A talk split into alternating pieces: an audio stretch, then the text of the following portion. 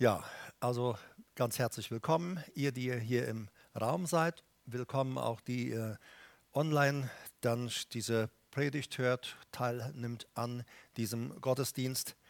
Wir haben gerade eine super schöne Zeit auch gehabt der Anbetung. Singen können natürlich im Moment hier nur die, das, äh, die Lobpreise, das Lobpreisteam. Wir andere singen und spielen in unserem Herzen. Aber ich habe so gedacht, wie es der verfolgten Gemeinde in China geht. Dort sind zig Millionen, die niemals laut singen, weil sie sonst ihren Standort, den Raum, in dem sie sich versammeln, verraten würden durch das, den Stimmgesang. Und deshalb, sie singen aus vollem Herzen mit weit geöffnetem Mund und du hörst keinen Ton. So preisen sie Gott. Und ähm, Alexander sagte eingangs schon auch, wenn wir in die Psalmen reinschauen, immer wieder wird, werden wir auch ermutigt, Gott in unseren Herzen zu singen, Gott auch in unseren Herzen zu spielen. Heute Abend äh, wollen wir im Anschluss an meine Ausführungen dann auch miteinander das Abendmahl hier feiern. Und äh, wir wollen das sehen in regelmäßigen Abständen, so auch beizubehalten. Und äh, ja, ich freue mich auch auf diese Zeit, die wir dann auch miteinander verbringen werden. Für alle, die dann natürlich im Internet zuhören, wie macht es? Natürlich unter Vorgabe der Hygienevorschriften, Abstandsregeln und dergleichen. Auch da gibt es ja ganz klare Richtlinien. Ich habe mir erst in meinem Handy noch einen Bibelvers rausgeholt, den wollte ich vorab mit euch lesen aus Hebräer Kapitel 10. Vers 5 und 6, da ist es von Jesus, der in diese Welt gekommen ist. Davon wird hier berichtet. Und da heißt es, darum, als er in die Welt kommt, spricht er, Schlachtopfer und Speisopfer hast du nicht gewollt, einen Leib aber hast du mir bereitet. An Brandopfern und Opfern für die Sünde hast du kein Wohlgefallen gefunden. So, also er kam in diese Welt, Jesus, und er sagt, ihm wurde ein Leib bereitet, ein sichtbarer menschlicher Leib, wie du und ich ihn haben. Inzwischen ist Jesus wieder zurückgegangen zu seinem Vater, obwohl er auch hier anwesend ist und auch in uns lebt. Äh, fragen wir uns, wie ist Jesus denn heute greifbar? Wenn wir in das Leben und den Dienst von Jesus reinschauen, dann sagte er von sich, ich bin das Licht der Welt. Und solange ich bei euch bin, bin ich das Licht der Welt. Aber dann erklärt er seinen Jüngern, kurz bevor er auch zum Vater geht, und er spricht auch immer wieder darüber, er sagt, als ich bei euch war, war ich das Licht der Welt, jetzt gehe ich weg, jetzt seid ihr das Licht der Welt. So, und äh, dasselbe hat Gott auch gemacht in bezüglich, bezüglich seiner körperlichen Anwesenheit auf dieser Erde. Als Jesus kam, äh, bekam er einen Körper zum Anfassen. Jetzt sagt die Bibel, wir, die Gemeinde Jesu, einmal der Einzelne, aber auch als Gemeinde, als Gemeinschaft, wir sind der Körper Jesu auf dieser Erde. Wir sind Gott zum Anfassen. Gott zum Anfassen. Und ähm, das würde ich gerne mit euch heute einmal kurz anschauen, auch noch ein paar andere Dinge. Die Gemeinde also ist Christi sichtbarer Körper in dieser Welt. Wir sind also sein Körper. In unseren Bibelübersetzungen lesen wir meistens, wir sind sein Leib. Äh, das griechische Wort ist Soma und bedeutet ganz einfach Körper. Von Luther und von Bibelübersetzungen her hat man sich einfach an dieses Wort Leib gewöhnt. Äh, aber niemand von euch, uns, der jetzt, sage ich mal, seinen, der sich pflegen würde, würde sagen, oh, ich habe heute noch keine Leibpflege vorgenommen. Sondern wir würden sagen, wir haben heute die Körperpflege noch nicht gehabt. Also Soma, Leib, was wir in der Bibel mit Leib sind, ist Körper. Also heute würde man das Körper übersetzen. Deshalb mag ich auch den Begriff Körper. Und wir sind dieser Körper äh, Gottes, der Körper Jesu in dieser Welt. Er lebt in uns und er lebt auch in seiner Gemeinde. Zum einen ist unser Körper, wisst ihr nicht, dass euer Leib, haben wir es wieder Korintherbrief, wisst ihr nicht, dass euer Körper ein Tempel des Heiligen Geistes ist? 1. Korinther 10, Verse 16 und 17 würde ich gerne mit euch lesen.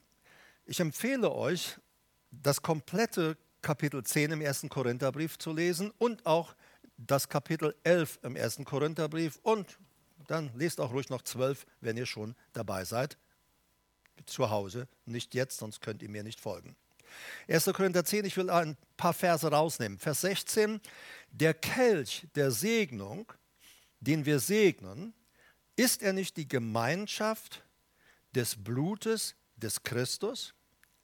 Das Brot, das wir brechen, ist es nicht die Gemeinschaft des Körpers, ich wähle bewusst nicht mehr Leib, sondern Körper, des Körpers des Christus?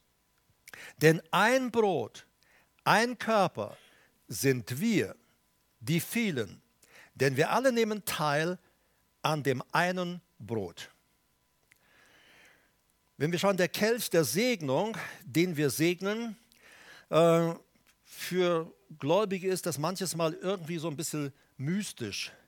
Der, der Körper, den wir segnen, und dann stellen wir uns etwas vor, am besten verändert sich unsere Gesichtsmimik, unser Tonfall. Und dann, oh, ist so diese heilige Schauer, die man manches Mal in manchen Dingen so verbindet. Aber das Wort der Segnung, der Kelch der Segnung, das griechische Wort ist Eulogia und bedeutet Segen eigentlich die Wohlrede, gute Worte machen. Schön über etwas reden, gute Worte über etwas machen, gute Worte reden, das ist das Wort Segnung. Ganz einfach, schlicht und ergreifend. Und er sagt hier, der Kelch der Segnung, der Kelch, über den wir gut sprechen, über den wir gute Worte machen, äh, ist er nicht die Gemeinschaft, koinonieren, Teilhabe, es bedeutet Gemeinschaft mit etwas haben, Teilhaben an etwas, also auch Vereinigung, Identifikation, eins werden mit einer Sache. Und er sagt, Paulus sagt, dieser Kelch der Segnung, über den wir gut reden und den wir segnen, Eulogeo, bedeutet segnen, preisen, genauer bedeutet es gut reden von jemand oder etwas wohlreden. Wir reden gut über diesen Kelch des Abendmahls, weil er uns besonders verbindet, wenn wir das Abendmahl feiern, mit unserem Herrn Jesus Christus. Erinnert uns an das, was er getan hat. Wenn ihr das ganze Kapitel 10 lest, dann werdet ihr feststellen, dass äh, Paulus äh, ein bisschen eine Auseinandersetzung hat mit der korinthischen Gemeinde. Also allein wenn du den Korintherbrief liest, das, was Paulus an die Gemeinde spricht, also die Probleme, die die Gemeinde hatten, da sind wir wirklich total heilig und perfekt. Also musst du es mal lesen, wenn du anschaust, was die, wie die alle noch, was die alles noch teilweise gemacht haben, das mussten die alles lernen. Und Paulus geht ja im 1. Korintherbrief immer wieder darauf hin, da gab es Leute, vor ihrer Hinwendung zu Jesus, vor ihrer Bekehrung, haben die natürlich in den Götzentempeln, an den Altären dort ihre Zeremonien gefeiert und ihre Gemeinschaft gehabt. Und Paulus sagt, ihr hattet eure Gemeinschaft an diesen Altären mit den Götzen, sagen manche Übersetzungen, aber wörtlich im Griechischen heißt es, all, an diesen Altären, an denen ihr zusammen wart, hattet ihr Gemeinschaft mit Dämonen. Also immer wieder, wenn die Bibel uns das zeigt, sagt, es ist Gemeinschaft, die Menschen, die sie dort haben, ist Gemeinschaft mit Dämonen. Und jetzt gab es also in der korinthischen Gemeinde Leute, die haben aufgrund ihrer Gewohnheit, haben sie in der Woche äh, an solchen Dämonenaltären teilgenommen und dort weiter äh, ihre Zeremonien mitgefeiert, wie sie es gewohnt waren. Und wenn die Gemeinde Gottesdienst haben, dann haben sie am Abendmahlstisch gesessen. Kannst du anschauen, beides. Paulus stellt das immer wieder dagegenüber. Und wir würden sagen, oh Mann, so einen, den schmeißen wir jetzt direkt raus. Aber Paulus sagt, das könnt ihr nicht mehr machen, Leute. Ihr gehört jetzt zu Jesus Christus. Wisst ihr denn nicht, wenn ihr an so einem Altar fremder Götter seid, wisst ihr dann nicht, dass ihr dann eine Vereinigung mit Dämonen eingeht? Ihr werdet bei diesen Zeremonien, bei diesen gottesdienstlichen Handlungen in diesen Tempeln und Altären, werdet ihr eins mit dem Dämonen. Ihr verbindet euch mit ihm, ihr werdet mit ihnen eine Einheit. Und er sagt, jetzt aber seid ihr zu Christus gekommen. Er sagt, jetzt könnt ihr doch nicht hergehen und weiter dort an diesen Dämonenaltären sein.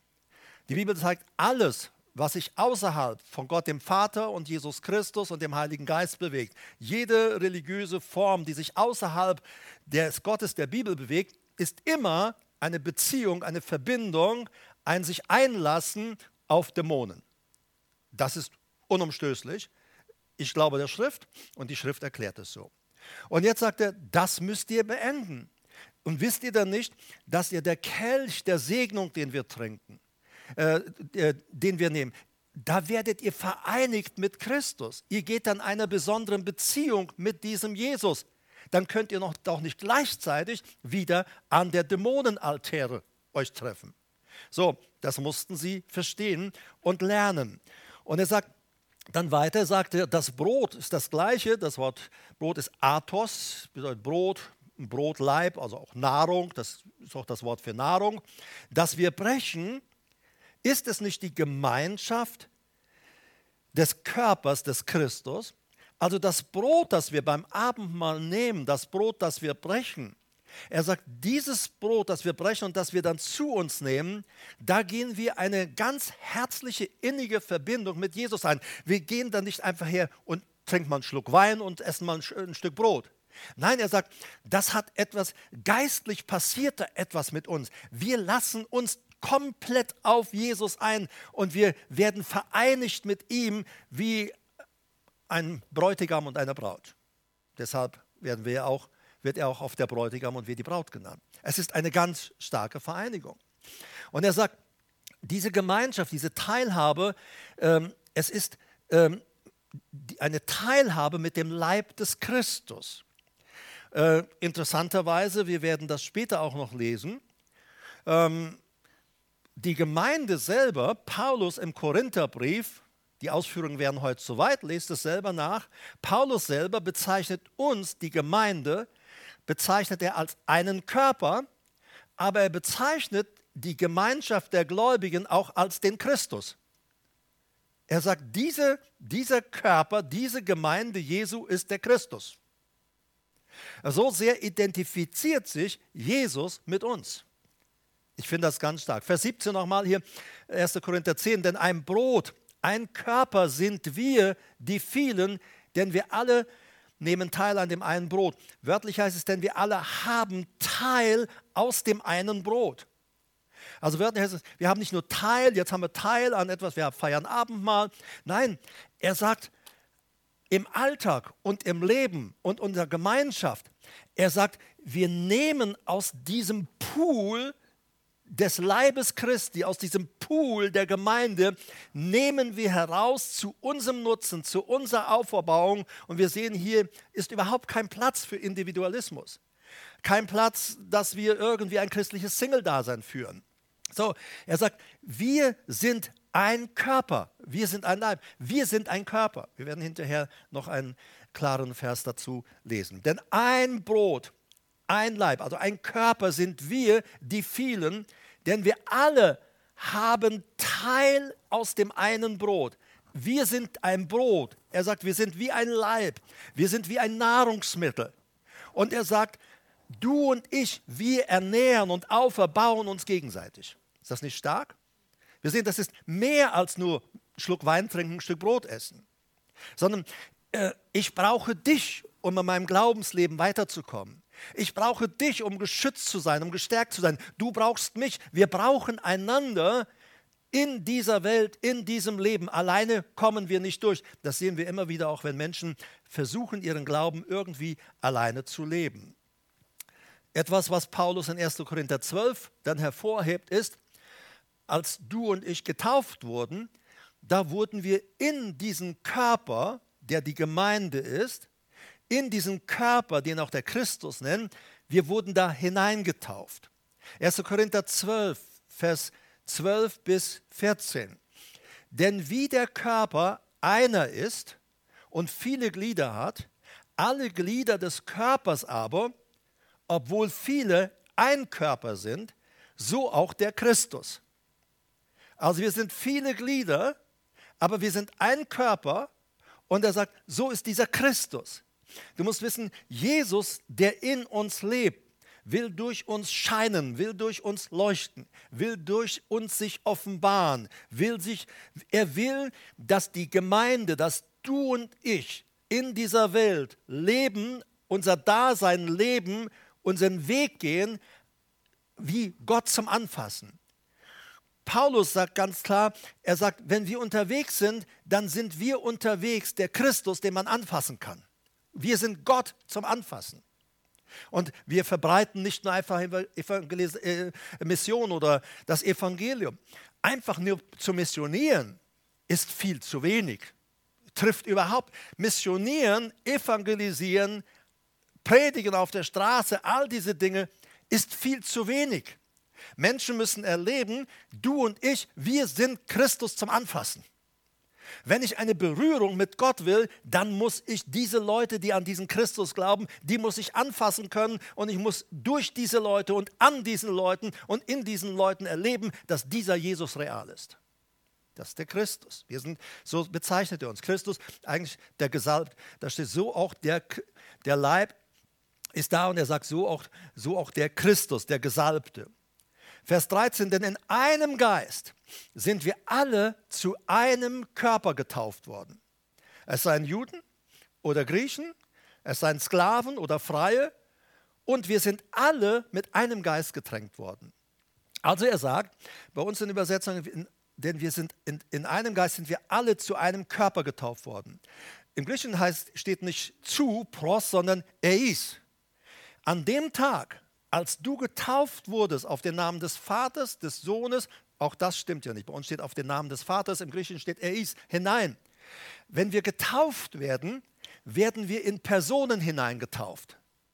Wir, werden, wir schlüpfen buchstäblich durch die Taufe in Gott rein. Und deshalb sagt die Bibel auch, wir sind in Christus und Christus ist auch in uns. Wir schlüpfen buchstäblich da rein. Und er sagt, ihr seid durch die Taufe alle hineingetauft in einen Körper.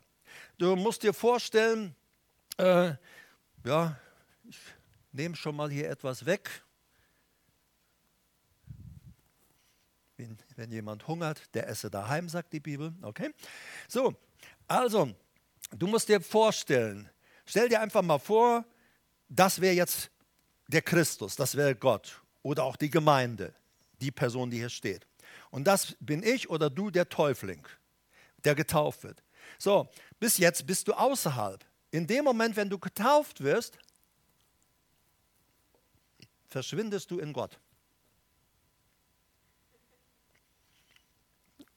Du bist jetzt weg. Hm.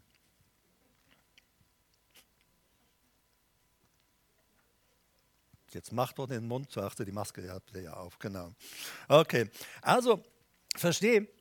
Und so ist es, wir werden getauft und wir, wir werden hineingetauft in den Herrn und in seine Gemeinde, in seinen Körper.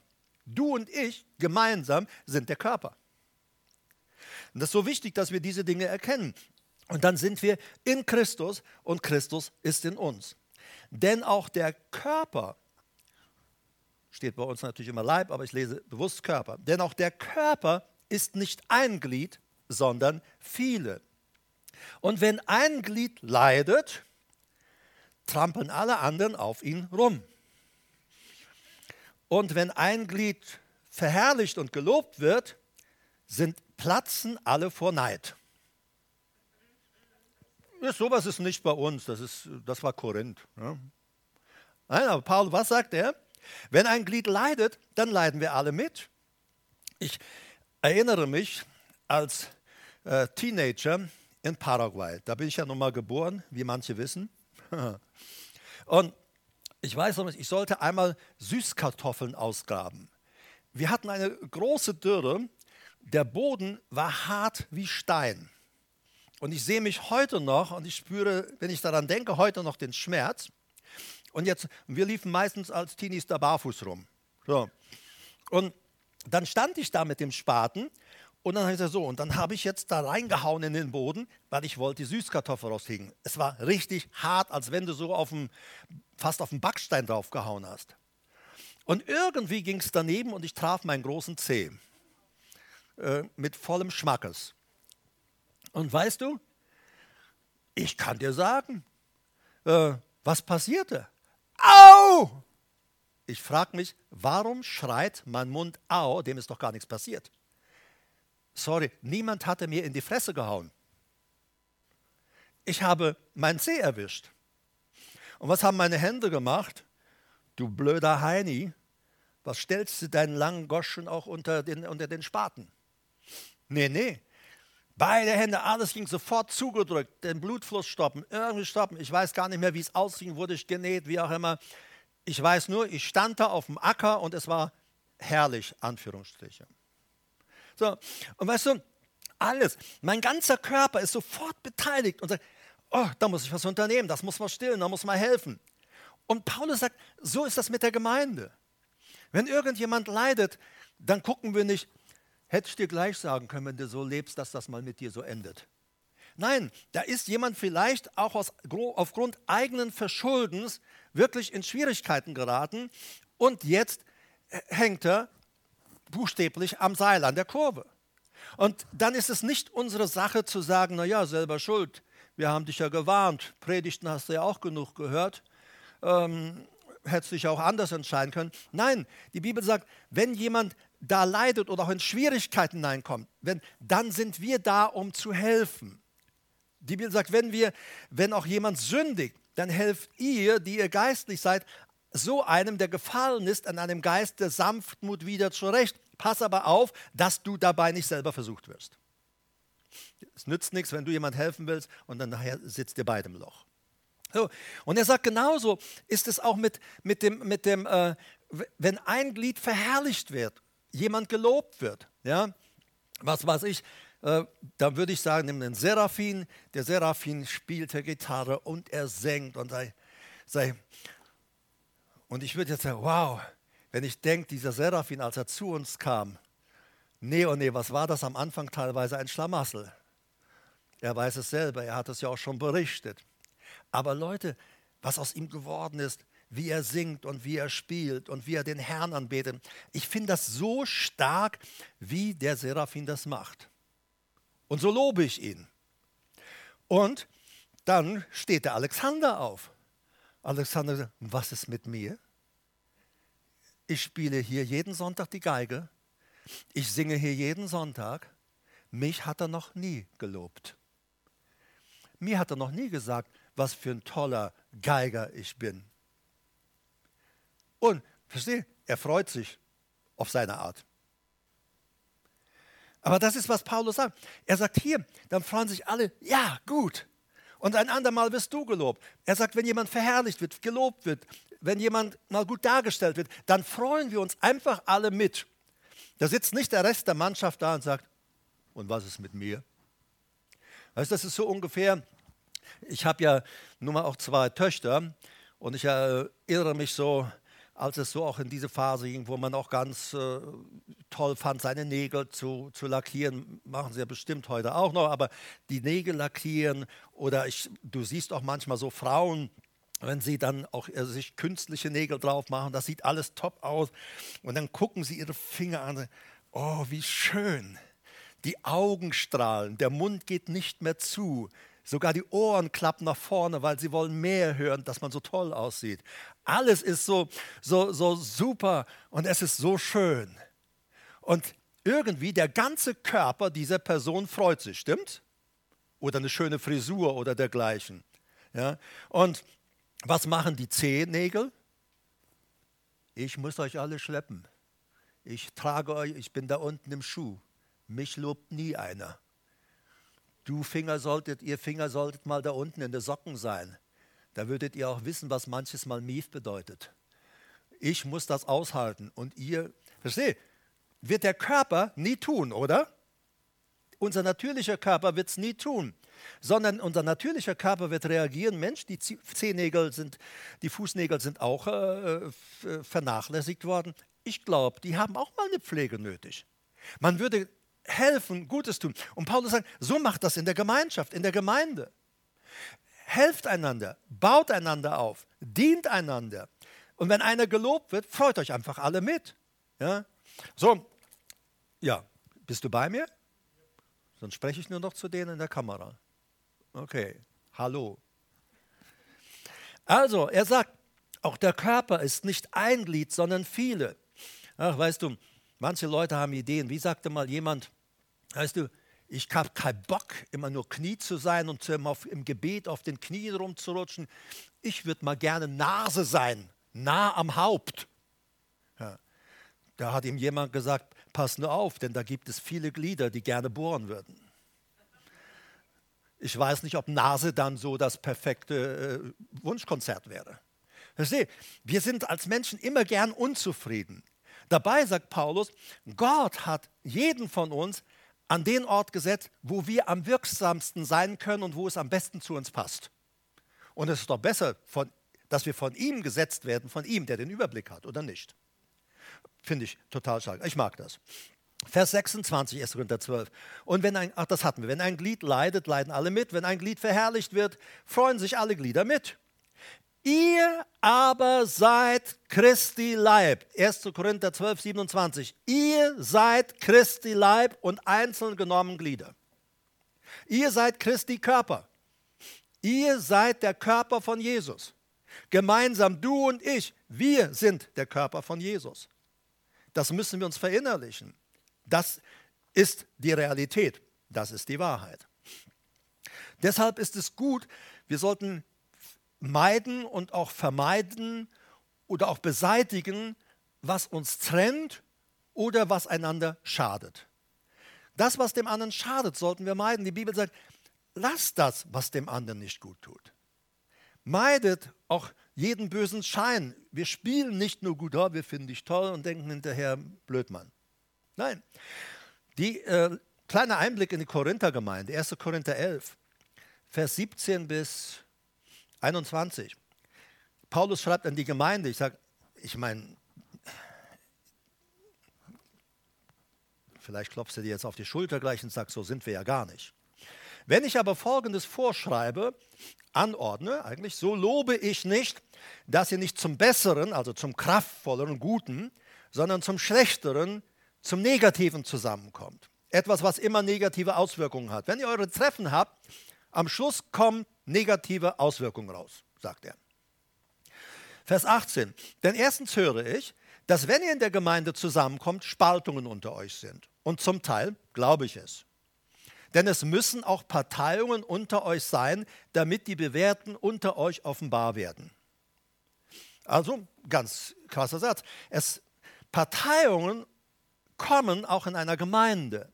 Und Paulus sagt, die Leute, die Parteiungen, Streitgespräche oder Ärger verursachen, Paulus sagt, du weißt, wenn, so wie sie sich verhalten, du weißt, das sind unbewährte Leute.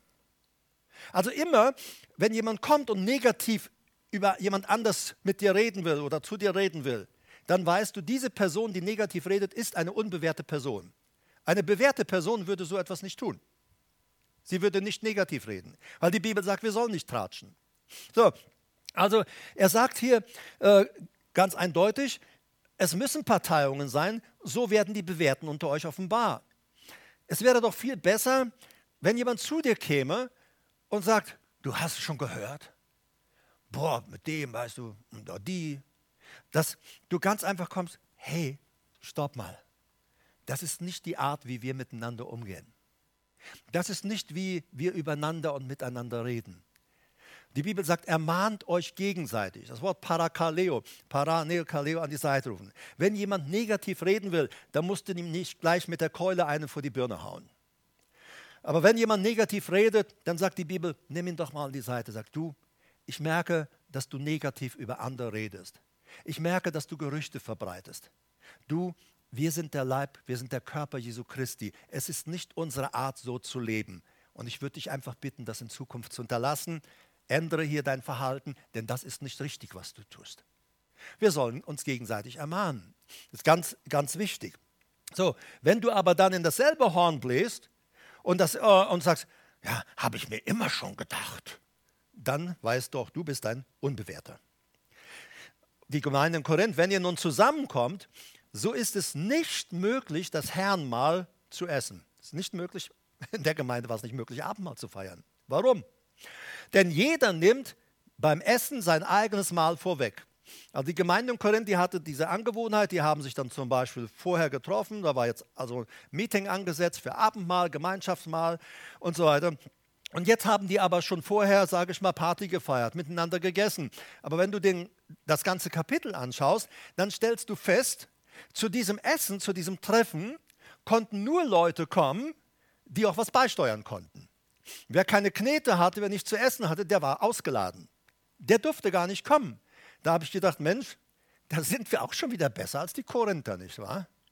Wenn ich dachte an unsere Tauffeste vor Corona-Zeit, äh, wenn wir zusammenkamen, wo wir einfach alles gemeinsam auf Tische gepackt haben und jeder konnte essen, ob er Geld hatte oder nicht, so viel er wollte. Jeder hatte freien Zugang. In Korinth war das nicht so.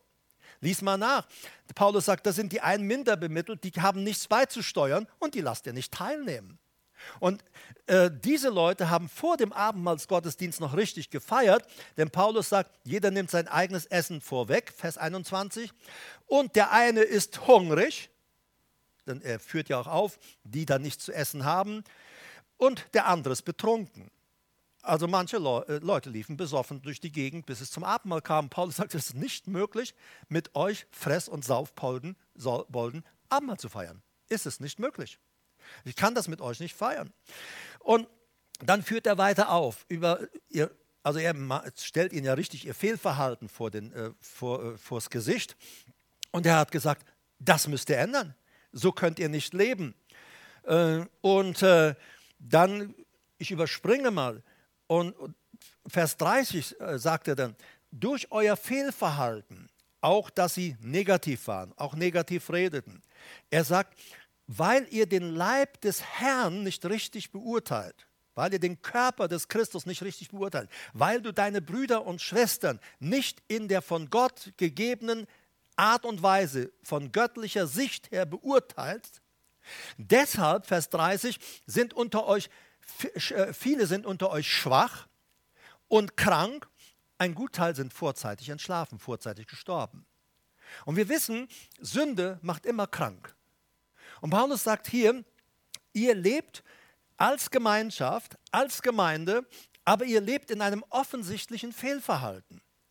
Und äh, wir erinnern uns, was Jesus sagte, man ja manchmal Leute heilte, dann sagte er ihm, geh hin, sündige fort nicht mehr, damit dir nicht etwas Ärgeres widerfahre. Manche Leute haben daraus gedeutet, dass Gott dir dann richtig dann nochmal eine drauf gibt. Nein, es geht ganz einfach darum, wenn wir verkehrt leben, wenn wir verkehrt leben, dann hat das Auswirkungen auf unsere Seele und schließlich auch auf unseren Körper. Wir werden krank. Ich erinnere mich, nach meiner, meinem Theologiestudium habe ich in einem Krankenhaus für eine, einige Zeit gearbeitet und ich war dort auch äh, stundenweise jeden Tag in der Notaufnahme äh, äh mit äh, eingeteilt. Äh, und ich weiß, manchmal wurden Patienten eingeliefert, die haben gestöhnt vor Schmerzen. Und die Ärzte haben sie untersucht, sie haben sie auf den Kopf gestellt und haben festgestellt, sie sind körperlich, organisch total gesund. Die Schmerzen kommen her, weil ihre Seele so fürchterlich in Unordnung ist. Psychosomatisch. So, sie waren einfach krank durch die Seele.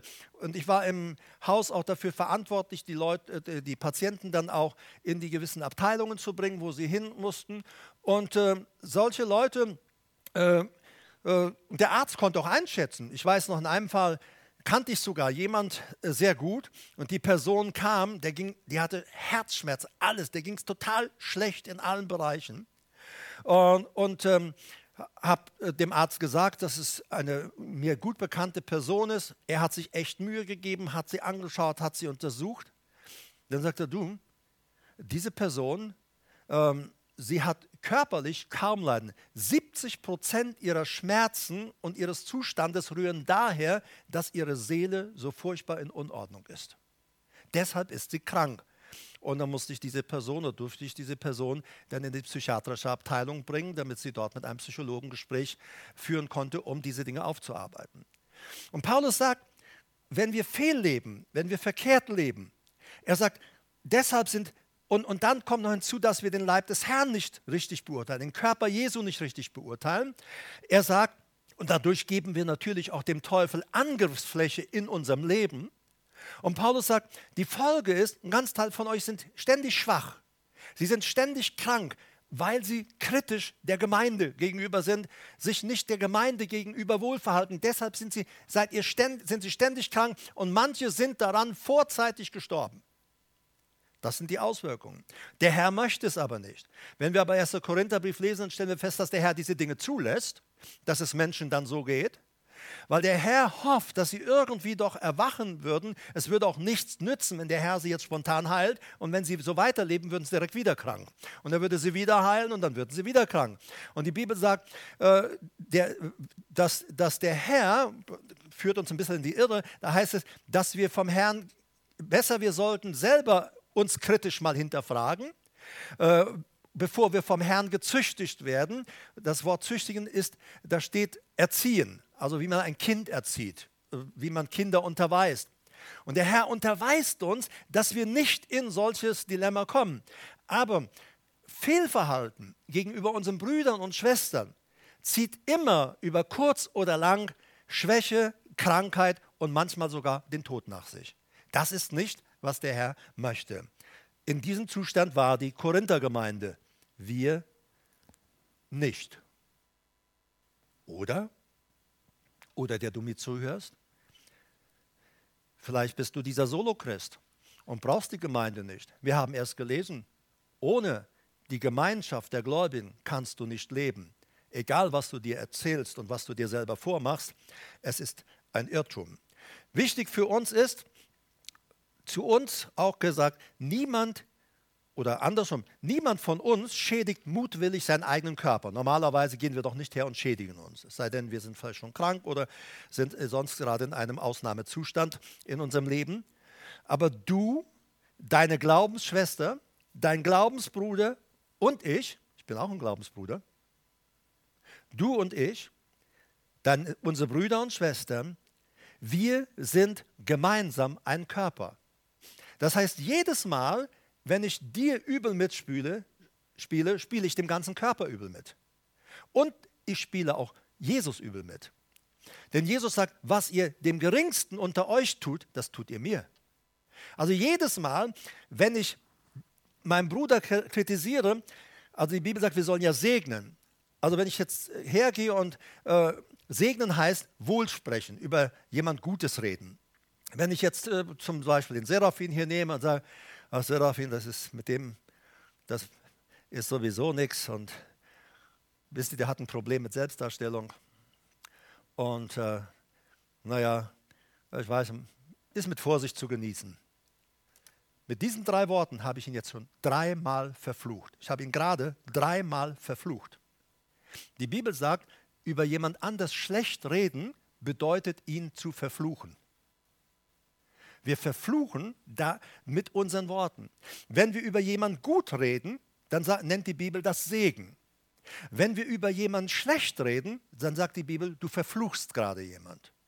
Natürlich kommt es noch darauf an, ob wir es anziehen oder nicht. Ein unberechtigter Fluch trifft nicht, aber je nachdem, in welchem Zustand manchmal Menschen sind, zu denen wir negativ reden, äh, hat das natürlich oft fatale Auswirkungen in ihrem Leben. Irgendjemand hatte mir letzte Woche einen Bibelvers zugeschickt äh, wie hieß er nochmal, auch Sprüche, das war nach einer neueren Übersetzung. Äh, achte nicht auf das Geschwätz anderer Leute, so bekommst du auch nicht mit, wenn deine Angestellten über dich lästern. Achte nicht auf das Geschwätz anderer Leute, so bekommst du auch nicht mit, wenn deine Untergebenen oder Angestellten über dich lästern. Aber wir sind ja mal, was hat der von mir gesagt? So was hat der von mir gesagt? Und dann, merkt, und dann beginnt das Hochschaukeln. Die Bibel rät uns, lass ihn schwätzen, überlass ihn Gott, er wird sich darum kümmern. Es sei denn, sagt der Hebräerbrief, jemand führt in der Gemeinde so einen Schaden, dann soll man eingreifen und sagen, du, so geht es nicht, weil sonst würde er alle verbittern. Wir sind der Körper Jesu Christi auf dieser Erde. Gemeinsam, zusammen. Wir sind sein Leib. Und jeder von uns hat eine spezielle Aufgabe. Gemeinsam erwarten wir, und ich komme da in die Schlussbibelverse, erwarten und verkündigen wir seine Wiederkunft. Beim ersten, äh, 1. Korinther 11, Verse 23 bis 26. Ich habe vom Herrn empfangen, sagt Paulus. Und das griechische Wort empfangen drückt aus, dass äh, äh, Jesus äh, neben Paulus war, also dass sie buchstäblich zusammengesessen haben. Und Jesus hat dem Paulus erklärt, mit Abendmahlseinsetzung, mit neuem Bund, das Evangelium. Er sagt, der Paulus sagte, er hätte das alles vom Herrn empfangen. Das griechische Wort sagt, dass Jesus, wir sehen, dass Jesus dem Paulus oft leiblich, körperlich erschienen ist. Und hier sagt Paulus, ich habe es von dem Herrn empfangen. Der Herr war also bei mir. Wir waren da zusammen, ob sie nun gestanden oder gesessen haben. Ich vermute mal gesessen. Ich hätte mich hingesetzt. Vielleicht hat Jesus auch gesessen. Denn ich habe von dem Herrn empfangen, was ich auch euch überliefert habe. Dass der Herr Jesus in der Nacht, in der er überliefert wurde, Brot nahm. Und als er gedankt hatte, er sprach und sprach, dies ist mein Körper, der für euch ist. Dies tut zu meinem Gedächtnis ebenso auch den Kelch nach dem Mahl und sprach, dieser Kelch ist der neue Bund in meinem Blut. Dies tut, so oft ihr trinkt, zu meinem Gedächtnis. Es ist sehr stark bei der Einsetzung des Abendmahls, sowohl bei den Jüngern als auch als äh, der Herr dem Paulus das erklärt hat und sagt, so äh, habe ich das Abendmahl eingesetzt. Er sagt, dies ist mein Körper, der für euch ist. Tu, dies tut zu meinem Gedächtnis, also eine Erinnerung an mich. Dann kommt es, Vers 25, ebenso auch den Kelch, nach dem man sprach, dieser Kelch ist der neue Bund in meinem Blut. Der neue, da steht nicht Neo, sondern steht Kainos. Dieser Kelch, den ich euch jetzt reiche, dieser Kelch ist ein qualitativ neu, neuer, ein anderer Bund. Es bezeichnet das Neue im Vergleich zum Alten, besonders den neuen Bund, das Neue Testament. Der Hebräerbrief sagt, den alten Bund den Gott mit Israel geschlossen hat, bezüglich der ganzen Opferungen und all dieser Dinge, und dass sie die Gesetze erfüllen mussten, dieser alte Bund ist veraltet, hinfällig und Gott hat ihn beseitigt. So steht es im Hebräerbrief. Und er hat jetzt einen neuen Bund. Dies ist aber der neue Bund, den ich mit ihnen schließen werde, mit dem Volk Israel und auch mit den Nationen. Das wird ja zweimal erwähnt im Hebräerbrief. Er sagt, dies ist der neue Bund. Ich werde meine Worte, meine Gesetze in ihre Herzen und in ihre Gedanken schreiben und ich werde machen, dass sie darin leben. Also wir merken, da ist wieder ganz stark dieses, wir sind hineingetauft in den Leib, wir sind hineingetauft in Gott hinein und aus diesem, in diesem Leben mit ihm, da heraus und darin erfahren, erleben wir Veränderung. Und du musst dir bewusst machen, wir sind in Christus. Paulus sagt, das war das Geheimnis, das von den Weltzeiten her verborgen war, das selbst der, der Teufel nicht gewusst hat. Christus in uns, die Hoffnung der Herrlichkeit. Ich finde es die Engländer immer so, Christ in you, the hope of glory. Christus in uns, die Hoffnung der Herrlichkeit. Wenn Jesus nicht in uns wäre, könnten wir das, was, was, äh, das Wort Gottes nicht leben. Aber wir leben es, weil der in uns, uns ist, der verwandelt uns. Die Bibel spricht von Metamorphose. Er verwandelt uns und befähigt uns darin zu laufen. Ist das nicht stark? So, und er sagt hier, dieser, dieser Kelch ist der neue Bund. Petrus, Johannes und all ihr Jungs, ihr, wir haben hier den Tisch für das Passa gesetzt, gedeckt. Wir haben hier das Passamal miteinander gefeiert. Und Jesus hat das Passamal mit seinen Jüngern gefeiert.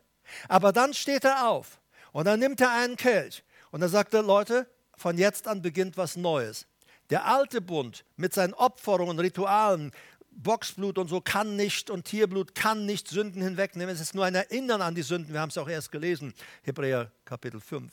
Es ist nur ein Erinnern. Du, wir haben gelesen, Gott sagt, ich habe kein Wohlgefallen an Brandopfern und den anderen Opfern. Ich habe kein Gefallen daran. So, und er sagt, Jesus sagt, hier Leute, jetzt beginnt eine neue Ära, ein neues Testament. Dieser Kelch ist der neue Bund. Und der neue Bund, das griechische Wort ist Diatheke und bedeutet Testament, Bund. Es ist der letzte Wille einer Person, äh, die zum Beispiel sterben wird oder ein Testament macht. Wir haben gerade die Tage äh, äh, jemand auch begleitet, die ihr Testament gemacht haben.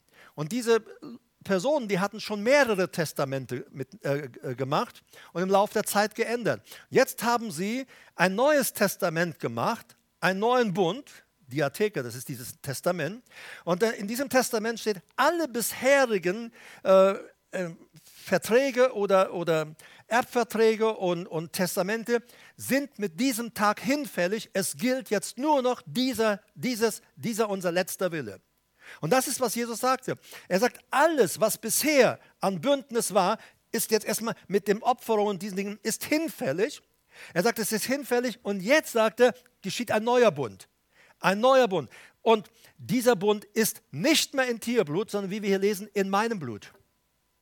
Jesus sagt, dieser neue Bund, der alte Bund, basierte äh, gerade auch auf den Opferungen. Wir wissen, der hohe Priester ging einmal im Jahr ins Allerheiligste und äh, besprengte die Bundeslade mit dem, mit dem Opferblut eines Tieres. Jetzt sagt Jesus, das ist vorbei, das ist hinfällig. Jesus sagt, es ist ein neuer Bund, ein neuer Erbvertrag, ein, neue, ein, ja, ein neues Testament, das ich gemacht habe. Und dieses neue Testament basiert auf meinem Blut, auf dem, was ich tue. Hallo? Und das ist es. Deshalb müssen wir auch nicht mehr opfern. Deshalb müssen wir äh, keine großen äh, äh, Dinge veranstalten, um Gott, vor Gott angenehm zu werden. Dann wir nehmen Christus in unser Leben auf und wir entscheiden uns, ihm im Gehorsam zu folgen und äh, er verwandelt uns. Ebenso den Kelch nach dem Mahl. Dieser Kelch ist der neue, Kainos, andersartige, der neue Bund, Diatheke, das Neue Testament in meinem Blut. Dies tut, so oft ihr trinkt und zu meinem Gedächtnis. Denkt dabei an mich. Letzter Vers 26. Denn so oft ihr dieses Brot esst und den Kelch trinkt, verkündigt ihr den Tod des Herrn, des Herrn bis er kommt. Ganz starker Vers, starke Aussage. Denn so oft ihr dieses Brot esst und den Kelch trinkt, verkündigt ihr, dieses verkündigt ist ad angelo. Ad angelo bedeutet offen, laut oder genau verkündigen, ankündigen, etwas ausrufen. Also wenn wir gleich das Abendmahl miteinander feiern, wir, äh, der religiöse Mensch ist so veranlagt, wenn er das Abendmahl feiern will, äh, er war bis jetzt gerade vielleicht noch fröhlich im Lobpreis. Und jetzt sagen wir, jetzt gehen wir zum Tisch des Herrn. Schon geht das Gesicht runter und man kommt her, als hätte man gerade eine kalte Dusche Wasser bekommen. Und wir machen dann ganz ernst religiös heilige Gesichter, dass das Gebiss fast klappert. So, und, und, dann, und dann stehen wir da und wir denken, jetzt sind wir besonders fromm. Nein, du bist besonders religiös. Verstehen? Er sagt, beim Abendmahl wenn wir das Mahl nehmen, den, das Brot essen, wenn ihr den Kelch trinkt, dann verkündigt ihr laut, ihr ruft es hinaus, den Tod des Herrn. Hört zu, Leute, Jesus ist für alle gestorben. Wir proklamieren, wenn wir gleich das Abendmahl nehmen, in diesem Raum, er starb für uns. Er starb für die Sünden aller. Er starb für die Sünden der ganzen Welt. Gott war in Christus und versöhnte die Welt mit sich selbst, rechnet ihnen ihre Übertretungen nicht mehr zu. Halleluja! Das verkündigen wir im Abendmahl. Und dann, bis er kommt, er hängt das noch nach und sagt, denkt dabei, wie ich versprochen habe, ich komme wieder. Wir verkündigen im Abendmahl auch, er kommt wieder. Natürlich gibt es viele Leute und theologische Kräfte und Meinungen, die sagen, naja, ob er je kommen wird. Glaube mir, er kommt. Er hat noch nie gelogen und er wird auch nie lügen. Die Bibel sagt sogar, er kann nicht lügen. Du kannst eins wissen, weißt du, man sagt ja, eine Predigt muss man 21 Mal ungefähr hören, damit sie irgendwie anfängt, Fuß zu fassen.